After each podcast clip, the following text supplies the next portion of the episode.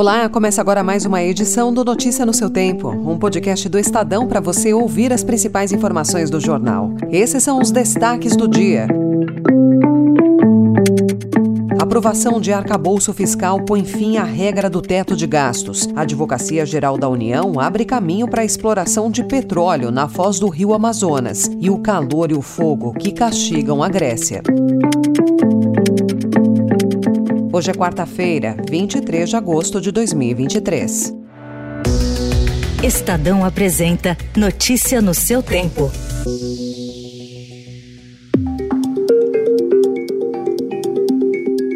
Trezentos e setenta e nove sim, sessenta e quatro não. Muito bem. No total de quatrocentos e quarenta e três estão aprovadas as emendas.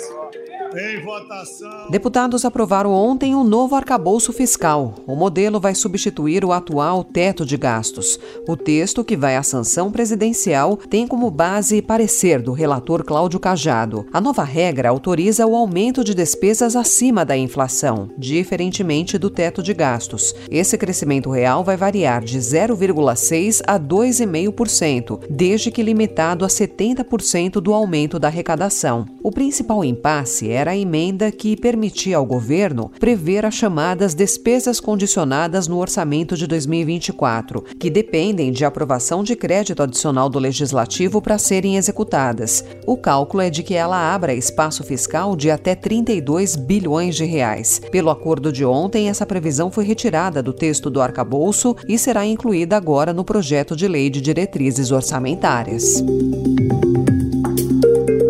Presidente do Banco Central, Roberto Campos Neto, afirmou ontem que, mesmo com as regras previstas no novo arcabouço fiscal, os gastos no Brasil devem crescer acima da média dos países emergentes. Segundo Campos Neto, o país precisa discutir a estrutura do gasto público, já que as reduções feitas nos últimos governos foram conjunturais, como o congelamento de reajustes salariais do funcionalismo público.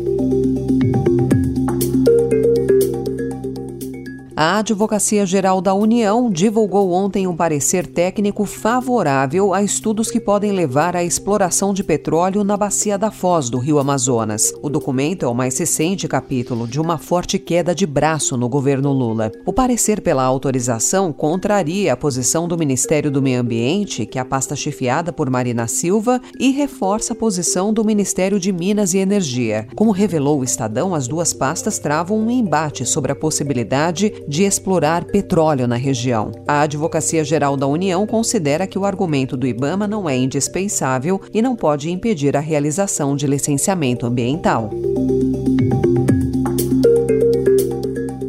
O presidente Lula e Celso Amorim, que é o assessor de política externa do governo, emitiram ontem opiniões desencontradas sobre o papel do BRICS. Amorim sugeriu que o bloco, formado por Rússia, Brasil, Índia, China e África do Sul, é uma alternativa ao G7, o grupo de países mais ricos do mundo. Lula, em seguida, afirmou que o BRICS não deveria servir de contraponto a ninguém. Não, eu acho que a gente quer ser contraponto ao G7, a gente quer ser contraponto ao G20, a gente não quer ser contraponto aos Estados Unidos, a gente quer se organizar.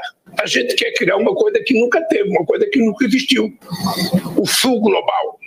Nós sempre fomos tratados como se fôssemos a parte pobre do planeta, como se nós não existíssemos. Nós sempre fomos tratados como se fosse de segunda categoria. E de repente a gente está percebendo que a gente pode se transformar em países importantes e nós queremos essa mudança. Os BRICS significa isso.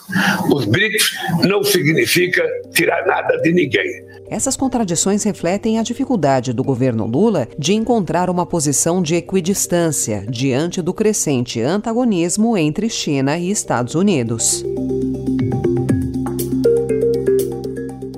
Mais uma frente de investigação que atinge Jair Bolsonaro, a Polícia Federal intimou o ex-presidente a prestar depoimento no inquérito sobre conversas de teor golpista trocadas em um grupo de WhatsApp mantido por empresários alinhados ao ex-presidente. O depoimento, que é o quinto de Bolsonaro neste ano, está previsto para o dia 31 deste mês, mas a defesa poderá pedir o adiamento da audiência enquanto reivindica acesso aos autos da investigação. Segundo a Polícia Federal, foi encontrada uma ordem de disseminação de fake news atribuída a Bolsonaro. Procurada, a defesa dele não havia se manifestado até a noite de ontem.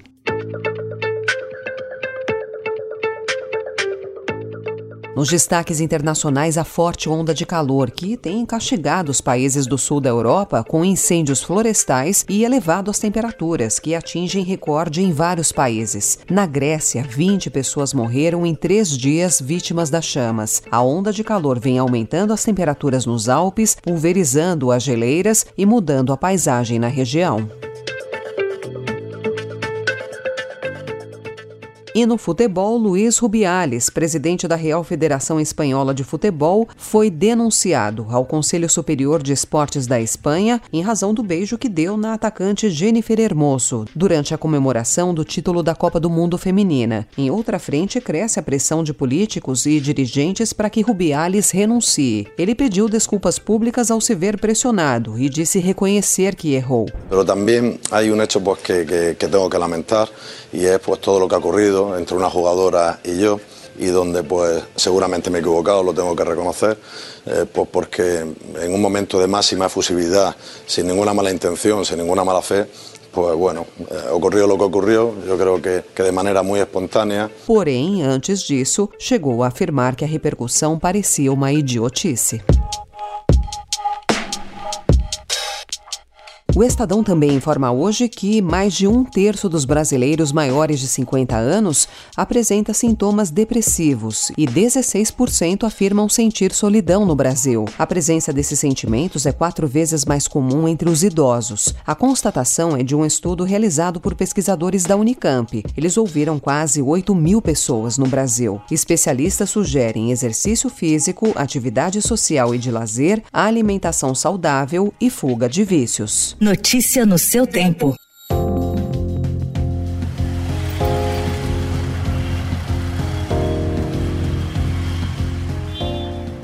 A Prefeitura de São Paulo começou a implementação do projeto de modernização da rede de semáforos da cidade. Ao todo serão instalados 2.586 semáforos inteligentes. O prazo de conclusão é de três anos. Segundo a Prefeitura, até o fim deste ano, pelo menos 270 cruzamentos já estarão modernizados. O contrato faz parte de uma parceria público-privada de modernização da rede de iluminação pública. Em entrevista à Rádio Eldorado, o gerente de iluminação pública da SP Regula, Maurício Nastari, disse que a expectativa é de que os semáforos inteligentes promovam uma melhoria na fluidez no tráfego da cidade. E você cria um fluxo melhor de trânsito. Obviamente você consegue pontualmente entender que o trânsito melhorou lá, mas você tem que ter mais áreas é, conectadas para que você tenha uma, uma foto melhor disso.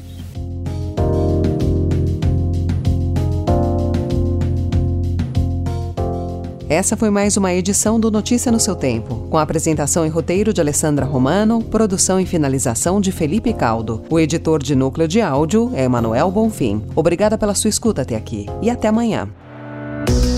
Você ouviu Notícia no seu tempo.